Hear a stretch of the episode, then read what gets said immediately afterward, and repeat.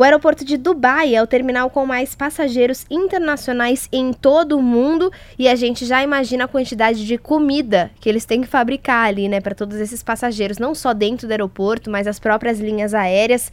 Mas eles encontraram uma solução, o Gil vai contar pra gente, porque ela é muito tecnológica. Primeiro, Letícia, que assim, Dubai é um grande deserto que foi criada com todo o lucro, digamos, dos negócios de petróleo nas últimas décadas, eles agora se tornaram o maior hub de voos internacionais do mundo.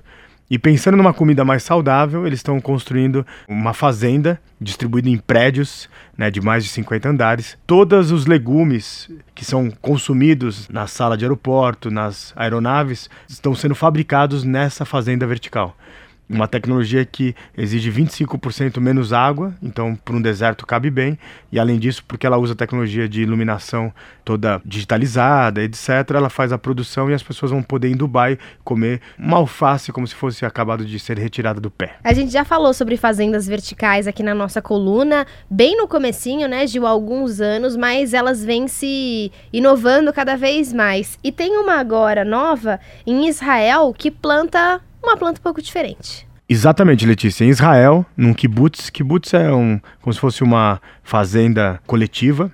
Foi desenvolvida a primeira fazenda para a plantação de cannabis para o uso medicinal naquela região.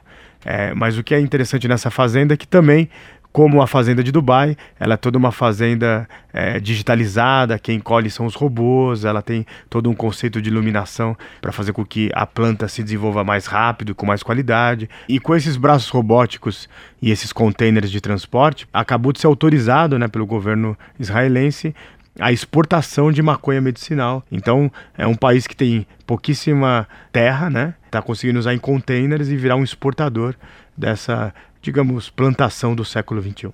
Muito bem, se você quiser saber mais sobre fazendas verticais, entra na nossa página Revolução Band News que você encontra no site da Band News FM.